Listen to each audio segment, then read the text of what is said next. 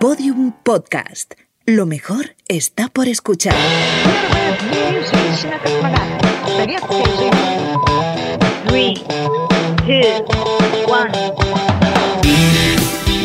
Esto es Vostok 6, el podcast de las pioneras.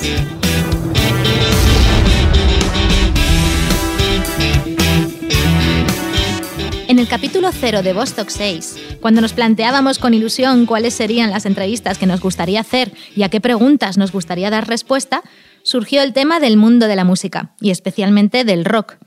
Siempre nos ha llamado poderosamente la atención el desequilibrio entre mujeres y hombres en la música en general, pero sobre todo en los medios y en los carteles de los festivales.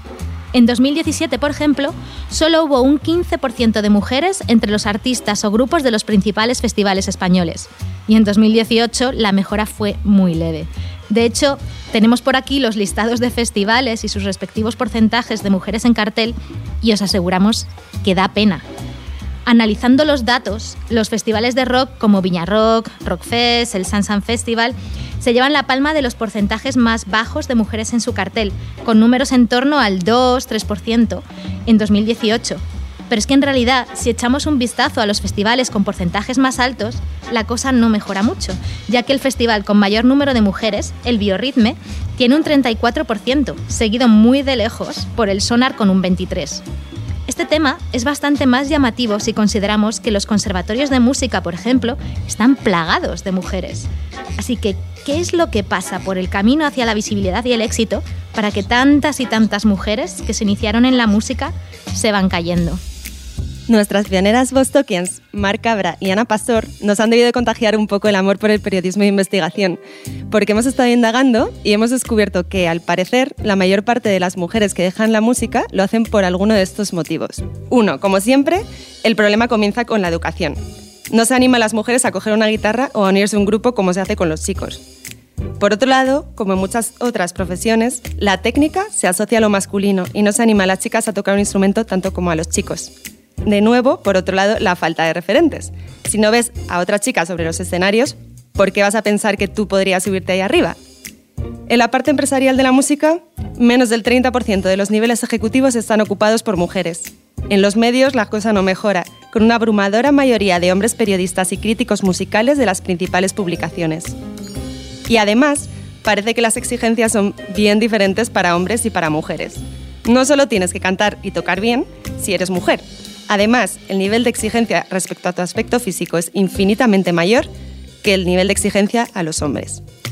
Así que, si no hay mujeres músicas en los libros, ni en los medios, ni en la directiva de las grandes compañías discográficas, ni en los jurados de los concursos musicales, ni en la directiva de los festivales, nos encontramos con que la música, como tantas otras cosas, se ha narrado y dirigido históricamente desde un punto de vista casi exclusivamente masculino, que la ha hecho parecer ajena, inalcanzable o sencillamente poco atractiva para las mujeres.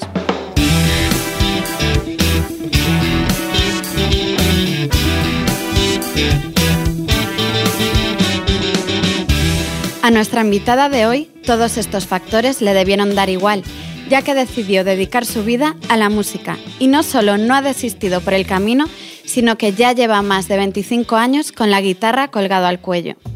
A finales de los 90 dejó la tienda de ropa donde trabajaba con su madre para dedicarse de lleno a la música. El grupo que formó junto a su hermana Cristina, Dover, se ha convertido en todo un fenómeno musical, llegando a conseguir con su disco Devil Came to Me cuatro discos de platino, un premio Ondas y básicamente marcar con sus canciones a toda una generación. Después de sacar ocho discos al mercado y jugar con diferentes estilos musicales, Dover se separa definitivamente en 2015. Dos años después llega New Day, el nuevo proyecto que nos trae de vuelta a la música, aunque nunca se fue, Amparo Llanos. Bienvenida, Amparo. ¿Cómo estáis? Encantada de estar con vosotras. Bienvenida. Bienvenida, Amparo. Muchísimas gracias. Defínete a ti misma. ¿Quién es Amparo Llanos? Pues eh, creo que es la pregunta más difícil que le puedes hacer a alguien es que se defina eh, con palabras y sobre todo con una cierta concisión, porque por no aburrir a, los que escuchan, ¿no? a las personas que están escuchando. Em, yo creo que básicamente yo soy un montón de, de deseos que no, he, que no he hecho realidad, algunos sí, pero otros muchos no, de anhelos eh, vitales que me tengo que parar a analizar cuáles son, porque si no simplemente son como una especie de impulso de mano que me empuja por detrás a hacer. Eh, creo que eh, soy muy artista y yo me considero muy, muy artista en mi manera de estar en el mundo y de, y de, y de cómo a través de mí misma mm, mm, doy una visión de cómo es el mundo. Eh, y luego soy también, eh, tengo una parte muy grande mm, por educación y me, hace, me conforma en cómo soy, eh, una persona que cree que tiene muchas obligaciones también hacia los demás, hacia mi familia, hacia tal, eh, que a veces me pesan más de lo que deberían, pero que ahí están. Responsable. Responsable, efectivamente. Soy muy autodisciplinada también en las cosas que me interesan, en las que no nada.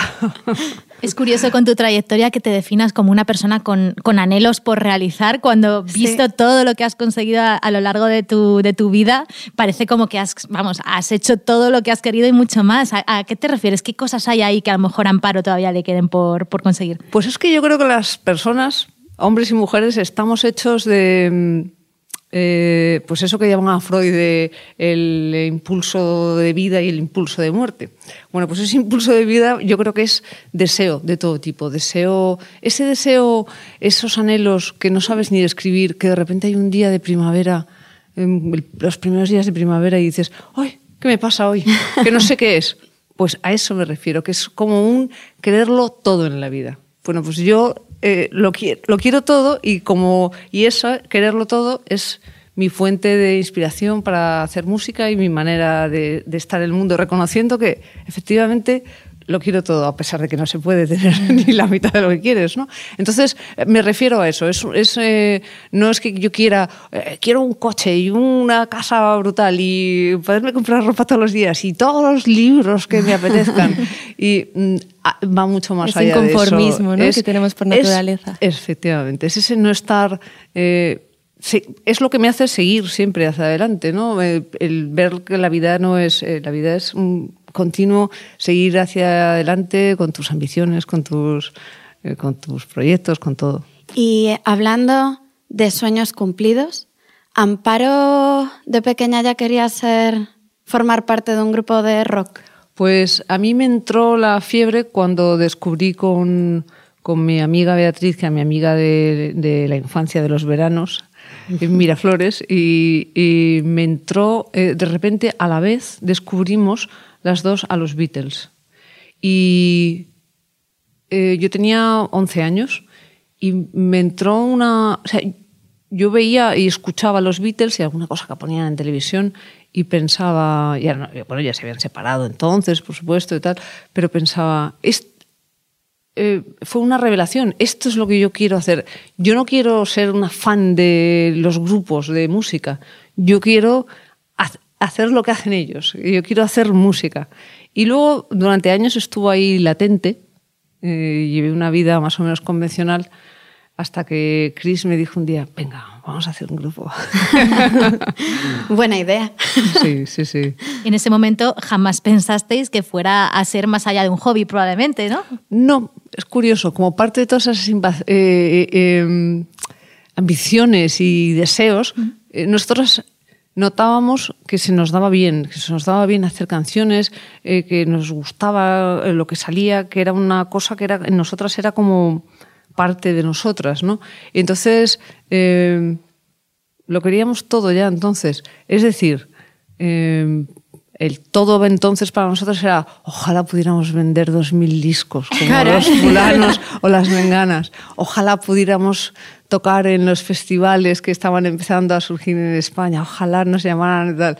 Eh, eso era lo que queríamos. ¿Y eso a qué edad? Pues es que os imagino en el asiento trasero del coche con vuestros padres ahí haciendo dúos y pidiendo a vuestros padres que os pusieran los Beatles en el coche. Y... Chris era mucho más joven que yo, entonces eh, por eso yo tuve una época ahí que no que lo tuve así como en, en stand-by, porque bueno, pues mis amigas, mi, mi mundo no era ese, el de la música en aquel momento, y, y cuando, cuando aparecieron, cuando apareció el grunge, que te venían también, que además era un movimiento musical muy inclusivo. Había muchísimas mujeres, todo el movimiento de las Riot Girls, eh, no sé, los grupos de repente de hombres tipo Nirvana eran como eh, apoyaban mucho a los grupos de mujeres. De repente fue el momento en el que las dos, ya ella, Chris tenía ya 17 años y yo 27, y ella dijo, y fue cuando dijimos, pues nosotras también podemos hacerlo, venga, vamos a hacerlo. ¿Y vuestros padres? Eh, mis padres, que Cristina cantara les parecía más o menos bien como un hobby, porque, bueno, pues era niña pequeña, que haga lo que quiera y, y, bueno, pues ya está, eh, lo hace muy bien y ya está pero eh, de mí no lo supieron. Eh, mis padres se enteraron cuando habíamos sacado ya el Sister. Eh, fuimos a tocar a Tarragona y yo tenía un primo entonces que vivía en Tarragona y lo vio. Vio una reseña pequeñita en algún periódico. Y entonces llamó a mi tía y mi tía llamó a mi madre y se lo contó. Y mi madre se quedó escandalizada. Le pareció horrible. De Chris le parecía muy bien, pero de mí pensaba, pero vamos a ver, esta niña es tonta. O sea, ya tendría que estar, pues eso, eh, formar una familia, tiene un trabajo serio, mi madre tenía muchas tiendas y tal, tiene un trabajo serio con el que gana dinero, ¿qué hace?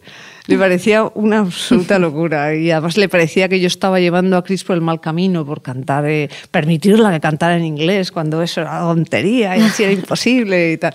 mi madre, que yo tocara la guitarra, nunca le costó siempre mucho asimilarlo. Por ser guitarra, un poco con los datos que hablábamos al principio, que se asocia un poco eh, toda la parte técnica a los hombres. A los hombres, sí. Sí, yo creo que había algo de eso. Había algo de, bueno, de, ruptura con lo que tradicionalmente tenía que ser el papel de una chica, como, pues eso, como os decía antes, responsable, como había sido yo, y pues siempre intentando agradar a mis padres y tal y cual, y les parecía que eso era absurdo y efectivamente además puede que les pareciera, eh, sobre todo a mi madre, que le pareciera también pues que eso era una cosa de hombres. Nunca he entrado a hablarlo con ella, esa es la verdad, porque luego ya eh, estaba orgullosísima y entonces decía, no, yo se apoyé desde el principio, ¿qué dices? ¿De qué hablas? Entonces nunca lo, nunca lo he estudiado con ella. Pero, pero yo es que siempre pensé que yo tocaba la guitarra y Chris también, y hacíamos una música que no era una música de hombres, era la música que hacíamos nosotras como personas. Ni, ni, siquiera tampoco te diré con un punto de vista femenino, probablemente, porque yo soy una mujer. Entonces probablemente tenía, era mi manera de hacer música y, y, y, tocaba la guitarra como un hombre. No, en muchos casos mejor que muchos hombres, para que os voy a engañar. Toma ya. Y en esa época, además, ¿Cómo lo veías? ¿Había muchas mujeres en la escena? Eh, ¿Veíais otros grupos con, con, chicas al frente o era una rareza? Eh, era una rareza haciendo la música que hacíamos nosotros, con, ese, con esa visión que teníamos Chris y yo, unas guitarras eh, altísimas, eh, el tipo de canción que hacíamos, los riffs, todo era un poco más raro. Pero yo nunca, yo ya, os digo, yo nunca pensé, ah, no, no, es que me estoy metiendo en un campo que es de hombres. No, yo tocaba eso porque era lo que me gustaba. Y esas eran las canciones que nos gustaba hacer. Yo recuerdo que había grupos, eh, Subterfuge, por ejemplo, tenía a las Undershakers. Mm. Nosotras también este, estaban en aquel momento ya en marcha y luego había grupos que tenían chicas pues como Silvia Superstar que también estaba Killer Barbies ahí. Killer Barbies en fin que bueno Silvia era la cantante no tocaba pero componía mm. entonces bueno ya empezaban a haber eh, grupos mm, de chicas sobre todo yo os digo eh, gracias a la influencia del grunge, que era un, que vuelvo a repetirte, admitía uh, perfectamente, no, no consideraba que era algo raro eh, que hubiera que estuvieran las L7, eh, Kurnilov, Hall, un montón de grupos, no lo veíamos como nada extraño ni como que nos estábamos metiendo donde no debemos. Eso lo, eso lo vivimos después.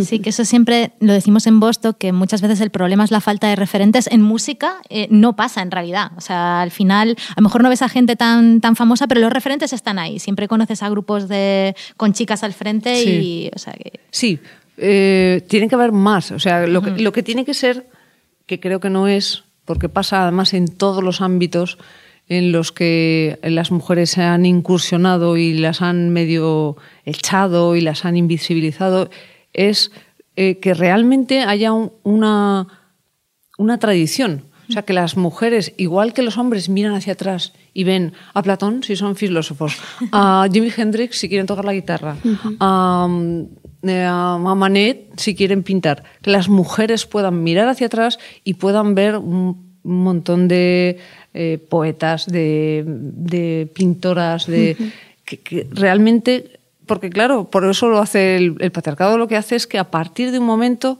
eh, fuera, ya no, ya, ya no sois eh, interesante. Ya no, ya, claro, exacto, ya no existes. Y, y, efectivamente es que hay una maquinaria que se pone en marcha de, de una manera inconsciente, pero con un objetivo eh, que hace que, pues que tú no sepas que hubo poetas en el siglo XV. Uh -huh. Y, que te quedas maravillado de saber que había eh, pintoras impresionistas buenísimas. Y te quedas maravillado de saber que había eh, guitarristas como, pues, y a mí me encanta una guitarrista norteamericana que se llama Sister eh, Rosetta Tharp, que era una señora así grandota, negra, que tocaba la guitarra eléctrica que te morías y cantaba gospel. Y, y, fue grandísima en, en, Estados Unidos, una especie de, pues como, que aquí podía ser, no sé, una Lola Flores en su uh -huh. época, un, un, artista enorme, pero no se, claro. no se sabía eh, que existía. Entonces yo creo que es eh, estar, estamos. Luego pasa otra cosa. Nos hacían una entrevista, Cris y a mí, eh, decidnos eh, cuáles pueden ser vuestras eh, referencias, qué, vuestras influencias, qué artistas o qué, qué, grupos os gustan ahora. Y decías, eh, pues Nirvana y Hall también me encanta, y nos encantan las L7, los, las Breeders que nos gustaban mucho, nos encantan. Decías varios nombres, decías varios nombres de hombre y de mujer. Al final se quedaban en la entrevista solo se reflejaban los nombres de hombres y los de mujer no, entre otras cosas porque probablemente el periodista ni sabía quiénes eran a lo mejor algunas de esas no mujeres. No había sabido ni tomar nota, ¿no? De claro, briqué. Claro, exacto. ¿no? Y entonces todo eso parece que no es importante, pero claro, sí. es lo que te va sepultando. Es que incluso vale que pueda haber eh, mujeres que a lo largo de la historia han tocado, pero en los libros de la historia del rock no aparecen. O sea, que claro, claro. sí que es algo que, eh, aunque pueda haber referentes, hay que visibilizar más a esos Muchísimos referentes. más, porque además pasa una cosa curiosísima, y es que en, un, en las historias de rock eh, son hombres. Mm. Entra alguna mujer, que eso ya también sabemos que es un recurso. El, total, la Queen. Bee, ¿no? A ti te dejo entrar y tú, los demás no podéis porque no sois como esta, que es un recurso, ¿no? Pero... Eh, y si se habla de la historia que empieza a pasar ahora, lo cual no, no quita para que sea muy interesante también, pero si se habla de, la, eh, de las mujeres es en una parte. Uh -huh. o sea, hay que hacer un libro aparte para sí. ellas, hay que hacer otra sección porque en, las, en, en, la liga principal pues no pueden competir. Y, y, y sí pueden competir perfectamente. Por pero hay esa cosa de... Pero bueno, también, bueno, pues yo lo agradezco, ¿no? Ahora te enteras de cosas a base de eso, de libros y tal, que hablan de, de las mujeres en la música, ¿no? Mm. Mejor eso que nada. Sí, yo creo que nosotras siempre nos hemos en, en, estado interesando por qué otras chicas hay haciendo esto, qué otras mujeres hay, pero es verdad que luego hablas con, con chicos, yo me acuerdo de hace un montón que eh, yo pinchaba en algún bar en, en, mi ciudad, en Salamanca, y organicé una pinchada de rock girls. ¿sabes? De chicas ah, en el rock. Bueno. Y era eso, toda la noche con solo grupos con chicas, o chicas vocalistas o chicas en el grupo, tal. Y me decía la gente, vas a acabar en media hora. Y digo, pero perdona, tú no sabes todo lo que hay por ahí. Hay. Claro, es que eh, igual pasa con la música y pasa en todos los ámbitos. Los hombres creen que lo que hacen otros hombres es lo universal ¿no? mm. y ya está. Entonces, eh, eh, los hombres normalmente lean eh, las grandes obras de los hombres, por ejemplo. No leen a escritoras porque, bueno, eso sea para mujeres. Literatura femenina. Femenina, claro. Es, y eso es criminal porque, mm. ¿cómo no va a ser? Eh, y, y, con la música pasa igual. La experiencia de, de un artista o una artista. Lo, lo, la importancia que tenga esa experiencia vital que, que, que crea un, una expresión artística es igual eh, de universal en un hombre que una mujer. Por, y, y, y, si en una mujer no es así de universal, es, por, es una construcción del patriarcado, es un invento, es una patraña, es, tremendo, ¿no? También encontramos un montón de películas eh, basadas en, en rockeros eh, chicos, pero no hay de, de rockeras, hay muy pocas. Es imposible, además, mm, y creo que va a pasar tiempo hasta que lo haya, porque la, el rockero tiene eh, el, el rockero o la rockera, pero si se acepta en el rockero y no en la rockera, tiene que ser asertivo. El, hacer rock, hacer música como hacer, como escribir un poema. Es una cosa tremendamente asertiva. Tú te pones en el centro del universo y lo que sale de ti lo lanzas al mundo con toda la confianza del mundo. Y eso está muy bien visto en, los hombres, pero en cambio está la asertividad, la, ambición, los deseos. Eh, ya ni siquiera tienen que ser deseos sexuales. Deseo de cualquier, cualquier tipo, cualquier ambición está mal vista está muy mal, muy mal considerada en, las mujeres, porque claro, porque entonces si todos somos individualidades, ¿quién se va a ocupar de fregar los platos de los niños, de los ancianos, de dar amor y de ternura, de cuidar al guerrero cuando llega a casa? Eh, todas esas cosas que parece que son eh, clichés del pasado, pero no son. Ahí, ahí sigue el estereotipo.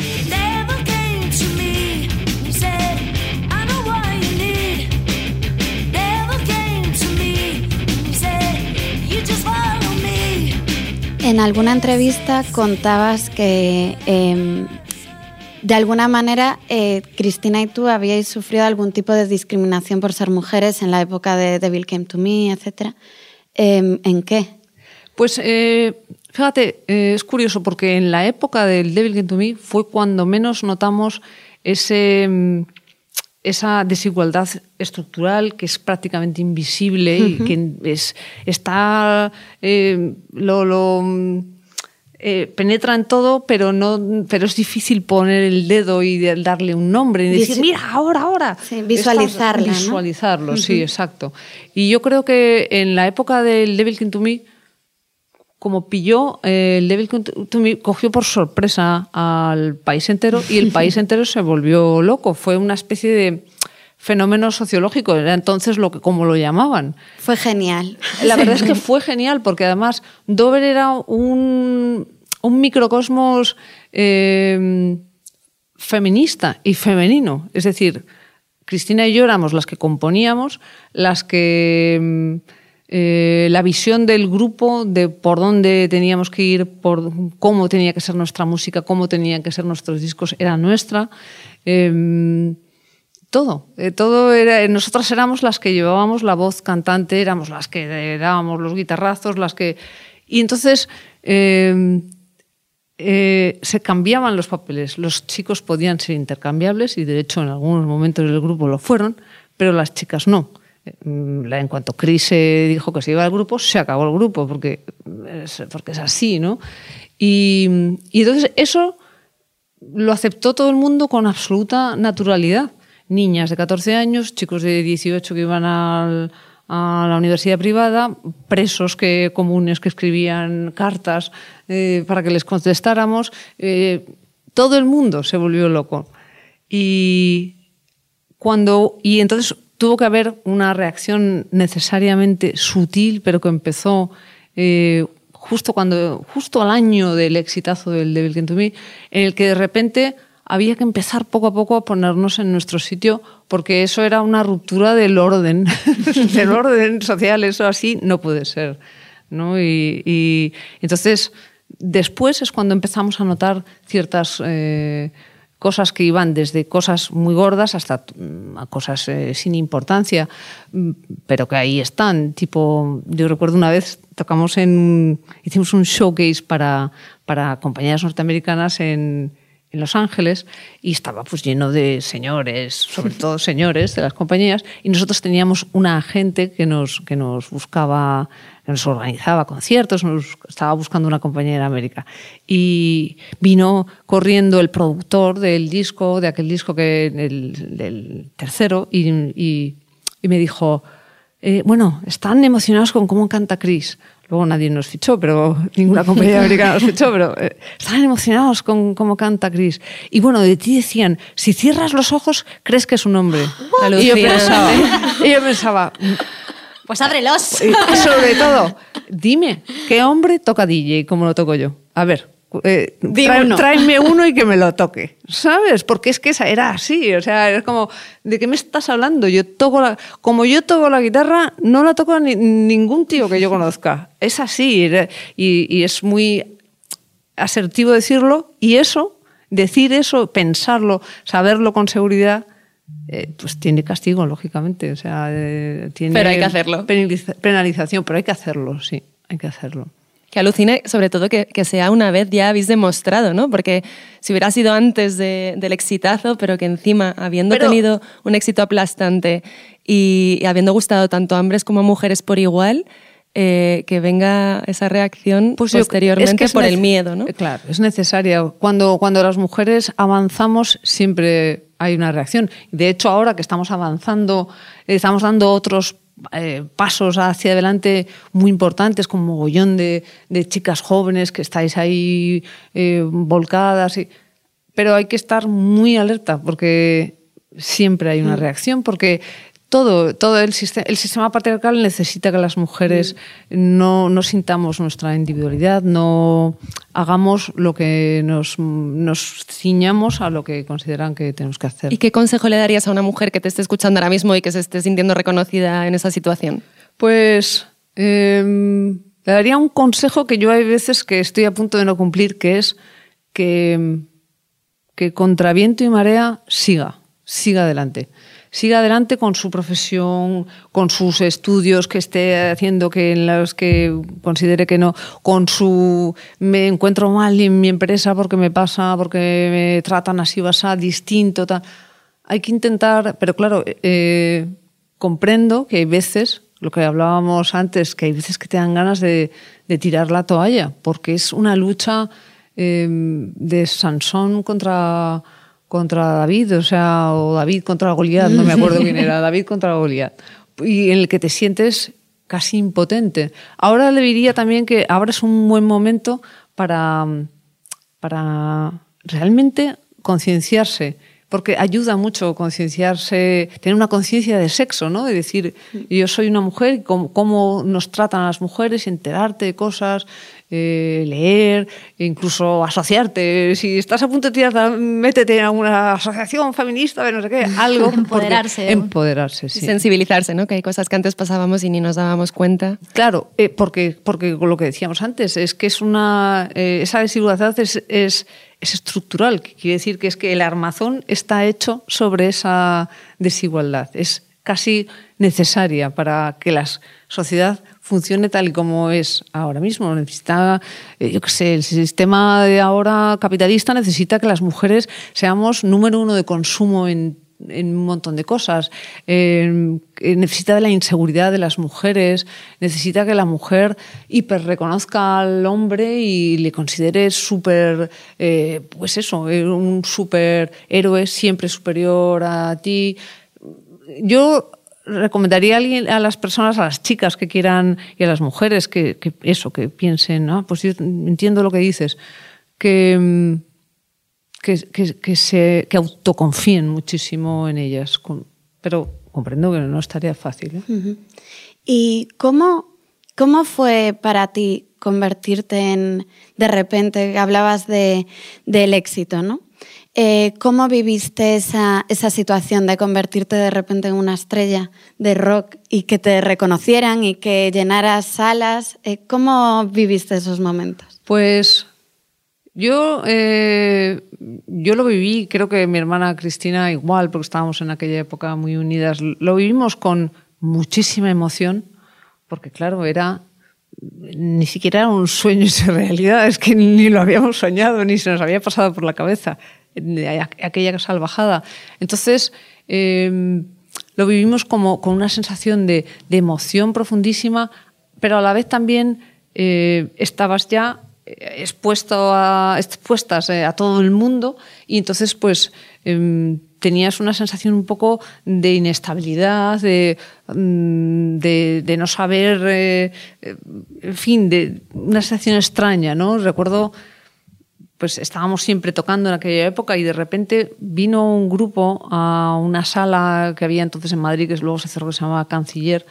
No me acuerdo qué grupo era, un grupo Mi barrio. norteamericano. Eh, sí. Pues, eh, ¿dónde- eh, ¿cuál, es tu barrio? El barrio Concepción. Concepción, eso es, sí. Y, y fuimos a, entramos al concierto, debía ser un concierto de bien machirulo, tipo los Deftones o algo así, porque estaba lleno de hombres el, el concierto. Y todo, todo el mundo nos miraba, todo el mundo, todo el mundo, pero ya no como cuando vas de gira y, la gente está allí.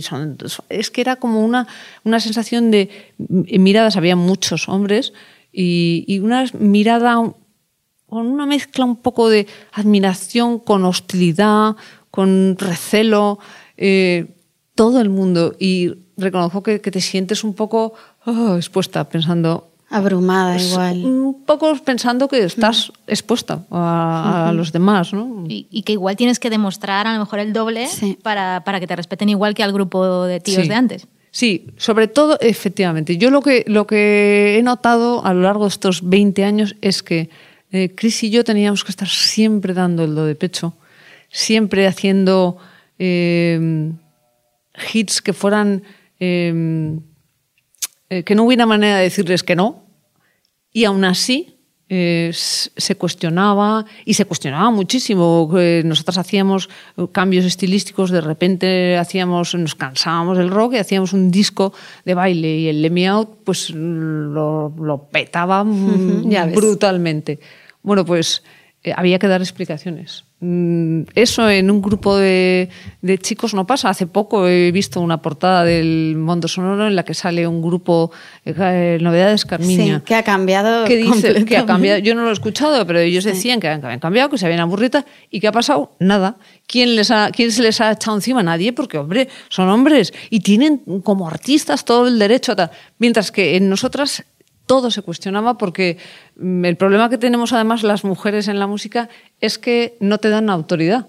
Nada de lo que haces tiene autoridad. Entonces, el, por mucho que hayas eh, sido muy grande y que eh, todo el, tu supuesto poder, incluso estando en la cima, eh, es muy inestable porque, porque, porque no, no, no tiene él ese, ese fondo de autoridad. No sé si me explico. Sí, es sí, decir, sí. ahora mismo, por ejemplo, en la escena de ahora musical, pues para tener autoridad tiene que ser y entonces hacer muchos festivales y que te sigan hombres y mujeres, chicas y chicos, en manada sobre todo hombres y mujeres, porque la escena india ahora me da la sensación de que ha crecido un poco.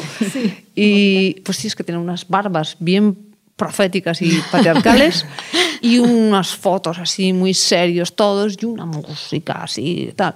Y si no haces eso, pues entonces, eh, ¿y qué, pasa? Que eso, esa música es un reflejo de, una pequeña reacción de no, no, no. Esto, es- esto sí que es una cosa sólida y estos sí que tendrán una carrera muy larga. Y tú la tienes, pero porque no consigo mm, acabar contigo, cucaracha. no sé Sí, si porque no han acabado contigo para nada. Aunque Dover se separó en 2015, ahora llega a New Day. Sí, sí, porque yo sigo teniendo eh, eh, la fuente de donde yo saco mi inspiración, que es esos anhelos y esas eh, movidas que llevo dentro, eh, que me conectan con mi yo de cuando descubrí la música, cuando tenía 11 años, 15 años, 20 años.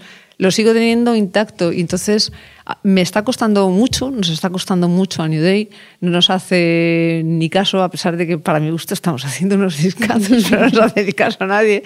Pero yo creo que es, eh, yo sigo haciéndolo porque, porque, porque es, yo soy eh, el artista que soy y si dejo de hacerlo, cuando deje de hacer música probablemente empezaré a languidecer a- será mi final. Por No eso dejes sigo de hacer haciendo música. No, pero sí que también te os digo, hay un momento en que uno se desanima. Hay muchos momentos, lo que hablábamos antes, que uno se desanima y dices, es imposible, estoy luchando contra, estoy predicando en el desierto, es, es, es imposible, ¿no? Pero bueno, mientras te quedan fuerzas, por eso también me da pena, y lo hablábamos antes, que hay que intentar no rendirse y, y seguir. Luis Bourgeois, que es, pues ya sabéis, la escultora maravillosa, una artista loquísima que se murió pues ya con 90 y muchísimos años, decía con 90 y tantos años que la, la artista que quiere perdurar es la que insiste y, y, deja claro que no se va a mover de ahí, que va a seguir a que te pego. Y durante estos años de parón, estuviste, seguiste haciendo canciones. Pues y... es que no me dio tiempo ni a parar, porque realmente eh, cuando ya tuvimos, Chris ya dijo que ya, ya, Chris de alguna manera sí que se hartó y tiró un poco la toalla. Ella dijo, mira, estoy ya aburrida de hacer canciones estupendas y que estén siempre cuestionándolas, ¿no? Y un poco ya se aburrió pero a mí no me había pasado y yo no quería bajarme del escenario, ni de la furgoneta, ni del local. Y entonces, cuando ya nos quedaban dos o tres, eh, menos, dos meses, sí, para terminar, dar el último concierto ya de la gira, eh, yo me puse a hacer canciones en un huequecito así de 15 días que tuvimos. Hice dos canciones que, que estaban en el primer disco de New Day y pensé, ya, pero esto quién lo va a cantar, porque si no lo canta mi hermana, ¿quién lo va a cantar? O sea, yo no me voy a poner a buscar a alguien y entonces dije, pues lo voy a cantar yo. Ala, y ya está. Y entonces eh, no, no, me dio tiempo prácticamente a parar nada.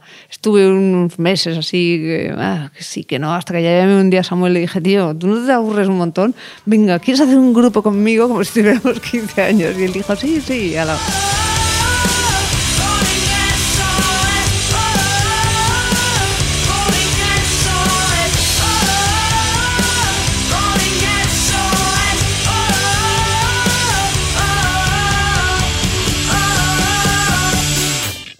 ¿Cómo, ¿Cómo llevas el cambio, claro, de estar en Dover, que es un grupo del que todo el mundo habla, todo el mundo conoce, ta, ta, a de repente empezar un proyecto nuevo e intentar sacarlo adelante? ¿Cómo ha sido el, el cambio? Pues, eh, por un lado, yo siempre he pensado, y de hecho lo he provocado a veces en la carrera de Dover, lo he provocado, el, el hecho de empezar de nuevo es decir, que en Dover de repente llegábamos y después de cuatro discos o cinco de rock hacíamos un disco que no tenía nada que ver. Y luego uno africano y cosas así, eh, porque eso era un, de alguna manera creativamente un volver a, al principio, ¿no? A no saber nada, a no saber lo que estás haciendo, que para mi gusto en la música pop y en la música rock es el, el, la, el kit del asunto, no saber muy bien lo que estás haciendo. Es decir, no importa, yo lo hago. Eh, ahora mmm, he empezado con muchísima ilusión, todos en el grupo, los tres, tenemos mucha ilusión.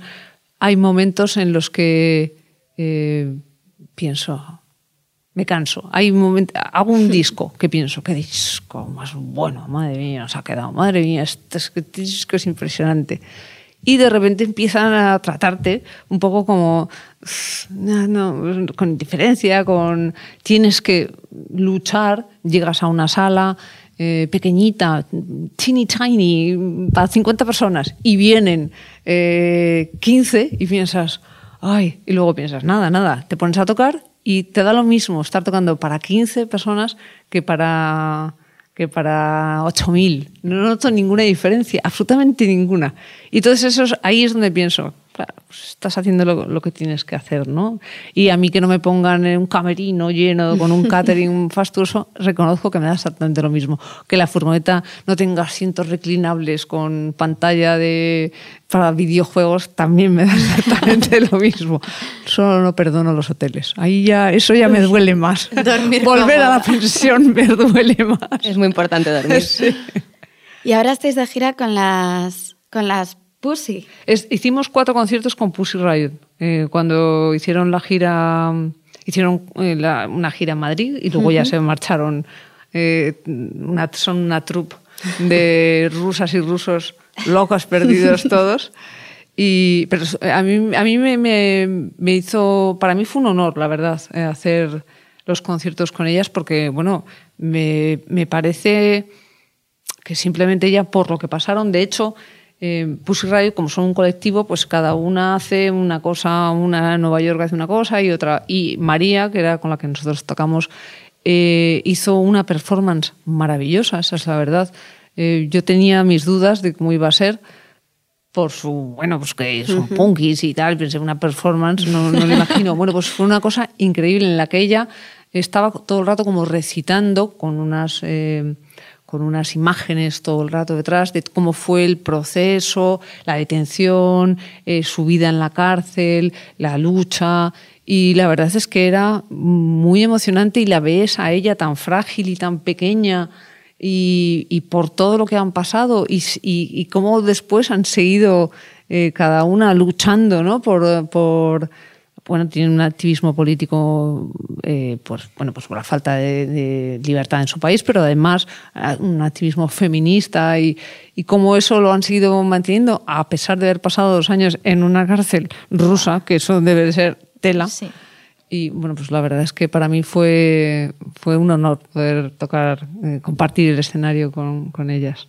Y ahora, bueno, nos ha quedado clarísimo que tirar la toalla no la vas a tirar, que vas a estar ahí al pie del cañón. Ya veremos. Pero ¿qué, qué podemos esperar de Amparo Llanos y, y, de New Day próximamente? Pues eh, vamos a hacer, eh, como acabamos de estrenar el segundo disco, el Fever, pues estamos con ganas de tocarlo. Empezamos el día 5 de mm, abril vamos a hacer unos conciertos con, con 770, con un grupo de subterfuge. Vamos a hacer muchos conciertos hasta el verano y en verano pues mm, vamos a hacer, tenemos dos o tres festivales cerrados ya y yo, ¿ves? Entre mis sueños locos quería 30, no tres, pero bueno, ya, ya, ya, saldrá, ya saldrá alguno más, digo yo. Claro que sí. Fenomenal, Amparo. Pues ahora vamos a pasar a nuestra sección de preguntas rápidas que se llama Lluvia de Asteroides. Muy bien. Amparo, ¿cuál es tu superpoder? Em, componer. Y lo haces muy bien. Damos fe, damos fe. Sí. Sí, sí, sí, ¿Con qué personaje histórico o actual te irías de cañas? Mm, yo soy muy tímida. Mm, creo que irme de cañas me daría vergüenza con cualquier personaje. Quizás eh, me iría de cañas con alguna feminista tanto española como norteamericana o, inglesa, sufragista que me, me parece que fueron unas mujeres de clase media que, en fin, que, que, se salieron de, su, de esa comodidad que tenían y hicieron cosas increíbles, hasta tirar cóctel molotov, ir a la cárcel por conseguir el voto. Yo te recomiendo a Cristina Almeida, que estuvo aquí en el episodio en uno de, las... segunda temporada. y te iba a encantar. O sea, te irías de cañas, de, ah, cafés. Con, Cristina Almeida seguro, que además tiene pinta de ser muy graciosa, ¿no? Y muy, muy divertida. Muy divertida, de hablar muchísimo, sí. ¿A quién le darías un buen zasca? Mm, ahora mismo a, los, a casi todos los políticos españoles que mm, hombres y, alguna mujer también reconozco que, que es como pero ¿Cómo podéis decir esas tonterías que estáis diciendo sobre la mujer? ¿Cómo podéis hablar con esa frivolidad y esa falta de. y esa, esa, ranciedumbre a varios políticos españoles? ¿Cuál ha sido tu juguete favorito de pequeña? Mm. Ah, no me acuerdo. ¿Sabes qué pasa? Que yo eh, tengo poco, muy pocos recuerdos de cuando era pequeña en, en invierno y mis mejores recuerdos eran en verano, cuando nos íbamos a una casita que tenían mis padres en Miraflores a pasar el verano y allí los juguetes eran eh, palos, piedras, eh, cosas del campo. Es, en realidad el, el, juguete, por llamarlo de alguna manera metafóricamente, es el campo, el, campo abierto. Te pega todo. Ese es mi juguete favorito. Igual el próximo grupo es folk. Nos encantaría. Yo, tengo mi vena también por ahí. A ¿eh? Amparo, no me sorprendería. Yo ¿eh? tengo mi vena, sí. y si no te hubieras dedicado a la música, ¿cuál habría sido tu profesión? Pues yo ya la tenía formada. Mm, yo trabajaba, mi madre tenía cuatro tiendas de ropa y yo era su encargada. Tú eras gerente. Y, entonces, y se me daba además muy bien. Eh, el trato con las clientas y eh, las escuchaba y las aconsejaba y se me daba bien. Esa habría sido mi profesión. Pero yo cuando era pequeña eh, lo que quería ser era astrónoma hasta que mi padre dijo que hacía falta muchísimas matemáticas y se, ese día se me cayó el mundo, también por, por el campo, por Miraflores, la noche, las estrellas, quería ser astrónoma. Y luego decidí que quería ser arqueóloga. Y mi padre también me quitó las ganas y me dijo, hija, pero es que aquí en España, si eres, si estudias para arqueología, te- tendrás que ser profesora de historia. Y pensé, ah, pues no, ese no, that's not the deal, yo quiero ir ahí a, a encontrar eh, tumbas. Y entonces, bueno, pues al final ni una cosa ni otra. Bueno, y luego el momento Beatle. Y Amparo, ¿quién fue tu referente cuando eras una niña? Eh, pues no lo recuerdo, la verdad. No lo recuerdo. Yo era una niña eh, eh, muy introvertida y, te- y tenía eh, y yo vengo de una familia que mm, también en la que había siempre mucha marea revuelta. Entonces no recuerdo eh, mi infancia así tener una referencia de mi abuela o mi tal. No, Los no Beatles. tengo. A partir de un momento en mi adolescencia los Beatles sin ninguna duda eran mi mundo, sin ninguna duda. ¿Qué consejo le darías a tu yo del pasado? Em, pues le habría dado el consejo de olvidar, le habría dicho, mira, cuando tengas 53 años, 54 años, no te va, eh, te va a dar exactamente igual como te vean los demás. Olvídate de cómo te vean los demás. Ese es el consejo que me habría dado porque realmente es em, lo que me ha podido estropear un poco más eh, la vida es el preocuparme por lo que cómo me veían los demás y cómo pensaban los demás. En cambio ahora que no me preocupa, claro, ahora no me preocupa nada y es, eso es maravilloso. Se vive muchísimo mejor, ¿no? Vamos. Pues por último, te vamos a preguntar a quién deberíamos entrevistar. Ponnos deberes. Mm, pues eh, si queréis eh, ya meteos en así en, en faena bien feminista, de teoría feminista, hay, por ejemplo, mujeres tipo eh, Alicia Millares, que es eh, una filósofa estupenda, que habla muchísimo, que además es graciosa y divertida. Eh, en la música hay muchas luchadoras. Mira, os voy a decir, eh, Marilia, pues digo Marilia porque es de Madrid. Marilia lucha muchísimo, somos súper compañeras y súper nos apoyamos mutuamente un montón porque Marilia pues tuvo su, su momentazo, claro, y desde entonces no ha parado de luchar y de, de no, de no querer desanimarse, está puestísima, enteradísima en el mundo de la música y Marilia es estupenda. Y luego, yo que sé, a mí me encantan las Heinz. Me gustan muchísimo, soy súper admiradora suyas. Me gustan, me gustan las chicas de Belaco también muchísimo, pero no viven en, en Madrid. Cris es maravillosa y haría una entrevista estupenda. Y bueno, debe haber miles que ahora mismo me bloqueo, pero Es que las hay. O sea, bueno, el tema es que las hay y hay que darles millones, voz, ¿no? Claro, millones. Qué bien, Amparo. Jo, pues vaya lujo y, y que como hemos- disfrutado esa entrevista. Igualmente, chicas. También. Me ha encantado. Muchísimas gracias por, por haber venido aquí. Eh, Y no solo eso, sino de verdad, yo te quiero dar personalmente las gracias porque yo estaba ahí en ese momento escuchando y descubriendo Dover y diciendo, wow, o sea, esto se puede, mira qué pedazo de tías, o sea, yo quiero ser como ellas. Y, y es que no es solo eso de, de que estés aquí, sino todo lo que has hecho para que una generación o dos generaciones de españoles al menos te hayan escuchado y hayas sentado un referente súper potente. Muchísimas gracias, te lo agradezco un montón porque además parece que es una... mm, eh, realmente a Cris y a mí nos llega al corazón cuando una chica nos dice que, que, que, en fin, que, que puede... Porque entonces, que, que puede mirarse en nosotras de alguna manera, porque te das cuenta que esos momentos eh, áridos en los que te has sentido sola y que, bueno, gracias a que estábamos las dos, ¿no?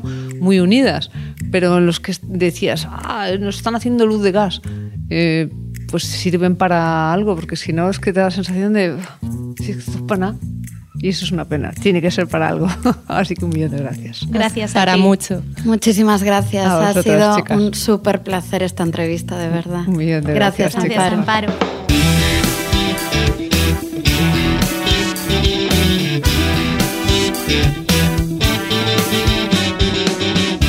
Pues este ha sido el episodio de hoy, que está grabado desde el Creator Studio de Google for Startups Campus, con Miguel Galguera en la parte técnica. Muchas gracias, Miguel. Gracias, Miguel. Y bueno, os recordamos quiénes somos primero. Eh, Paloma Barreiro. Andrea Barber. Y Patricia López, muchísimas gracias por haber escuchado este episodio de Vostok 6. Podéis seguirnos en Twitter, Instagram, Facebook y además ahora, como ya sabéis, estamos en Podium Podcast, por lo tanto, escuchadnos en, en su plataforma. Y nada más. Muchísimas gracias. Gracias a todos. Gracias.